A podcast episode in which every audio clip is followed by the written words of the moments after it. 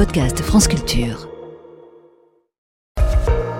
Le biais politique, Stéphane Robert, et le Rassemblement national et l'onction républicaine. Il est très important pour Marine Le Pen d'assister ce soir à la panthéonisation du résistant communiste Misak Manouchian.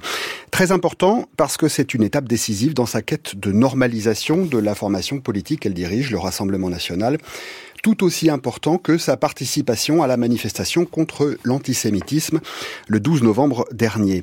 C'est essentiel parce que la cérémonie qui va se dérouler ce soir est un rituel républicain. Un de ces moments au cours desquels la République se remémore ce qui la fonde et célèbre les valeurs qui la sous-tendent. Et parmi ces valeurs, il y a ce qui a permis à la République de renaître des cendres de la Seconde Guerre mondiale, à savoir le combat et la victoire contre le nazisme et contre la France vichiste du maréchal Pétain. Or, le Rassemblement national puise ses racines précisément dans le camp de ses ennemis combattus et vaincus à l'époque par la République. Quand Jean-Marie Le Pen fonde le Front National en 1972, se trouvent à ses côtés euh, Pierre Bousquet, Léon Gauthier, Roland Gaucher ou encore François Brignot. Ils étaient d'anciens miliciens ou bien avaient collaboré avec la France de Vichy ou encore pour deux d'entre eux avaient servi sous l'uniforme nazi. Le lien du Front National avec les responsables du drame humanitaire qu'a constitué la Seconde Guerre mondiale est donc présent dès l'origine. Et Jean-Marie Le Pen a traîné ce fardeau originel comme un boulet tout au long de sa carrière politique. Il était considéré comme un ennemi de la République. Et Marine Le Pen, Stéphane, est l'héritière de ce passé sulfureux. Oui, puisqu'elle a pris la suite avec la bénédiction de son père. Mais elle l'a fait dans un tout autre état d'esprit. Pour bien comprendre ce qui se joue ce soir pour Marine Le Pen, il faut remonter 22 ans en arrière, en mai 2002, le 5 mai 2002 très précisément. Ce jour-là, Jean-Marie Le Pen est au second tour de la, de la présidentielle face à Jacques Chirac et il est battu très sévèrement. Il fait moins de 18% des voix. Jacques Chirac est lui réélu triomphalement à 82%. Ce jour-là, aux côtés de Jean-Marie Le Pen, il y a deux jeunes cadres du Front National. Marine Le Pen, alors âgée de 33 ans, et Louis Alliot, l'actuel maire de Perpignan. Pour eux, ce résultat est catastrophique, car il révèle le degré très élevé de marginalisation et de diabolisation du Front National au sein de la société française. Et de cet échec cinglant naît alors l'idée que s'ils veulent un jour accéder au pouvoir, il va falloir dédiaboliser le parti. Et c'est ce que va commencer à faire Louis Alliot dans les années 2000. Il va petit à petit écarter les éléments les plus sulfureux, les plus infréquentables, ce qui lui vaut à l'époque un surnom dont certains le gratifient en interne, Loulou la purge. Mais cette stratégie est véritablement mise en œuvre à partir de 2011, quand Marine Le Pen devient la présidente du Front National. La mise à l'écart de ceux qu'on jugeait infréquentables se poursuit et s'intensifie. Puis vient le changement de nom du parti en 2018. Le Front National devient Rassemblement National.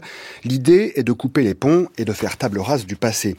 Plus récemment encore fut mise en œuvre la stratégie de des 89 députés élus à l'Assemblée nationale avec pour consigne une cravate, pas de vague et du travail de terrain dans les circonscriptions. Mais tout ça n'avait pas encore complètement effacé ce que le parti à la flamme contient encore de sulfureux, à savoir ce lien historique avec le nazisme et la France de Vichy. C'est d'ailleurs au nom de ce lien et de ce passé, Stéphane, que la famille de Robert Badinter a demandé au Rassemblement national de ne pas venir à l'hommage rendu à l'ancien ministre de la Justice il y a quelques jours aux invalides. Oui, comme le fit également il y a deux jours le président de la République Emmanuel Macron pour la cérémonie de ce soir, ainsi que plusieurs descendants de résistants fusillés aux côtés de Missak Manouchian au Mont Valérien en 1944, qui ont demandé à Marine Le Pen de ne pas venir. Mais ce lien historique est de plus en plus ténu et fragile.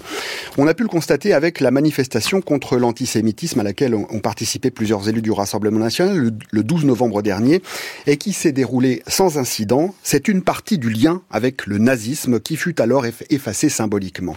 Et ce que vient chercher Marine Le Pen ce soir en participant à la panthéonisation de Missak Manouchian, c'est un peu la même chose.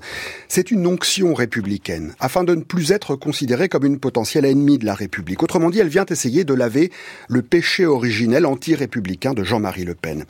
Et c'est là l'un des verrous essentiels qu'elle aspire à desserrer et à lever dans sa stratégie de conquête du pouvoir. Il y en a d'autres.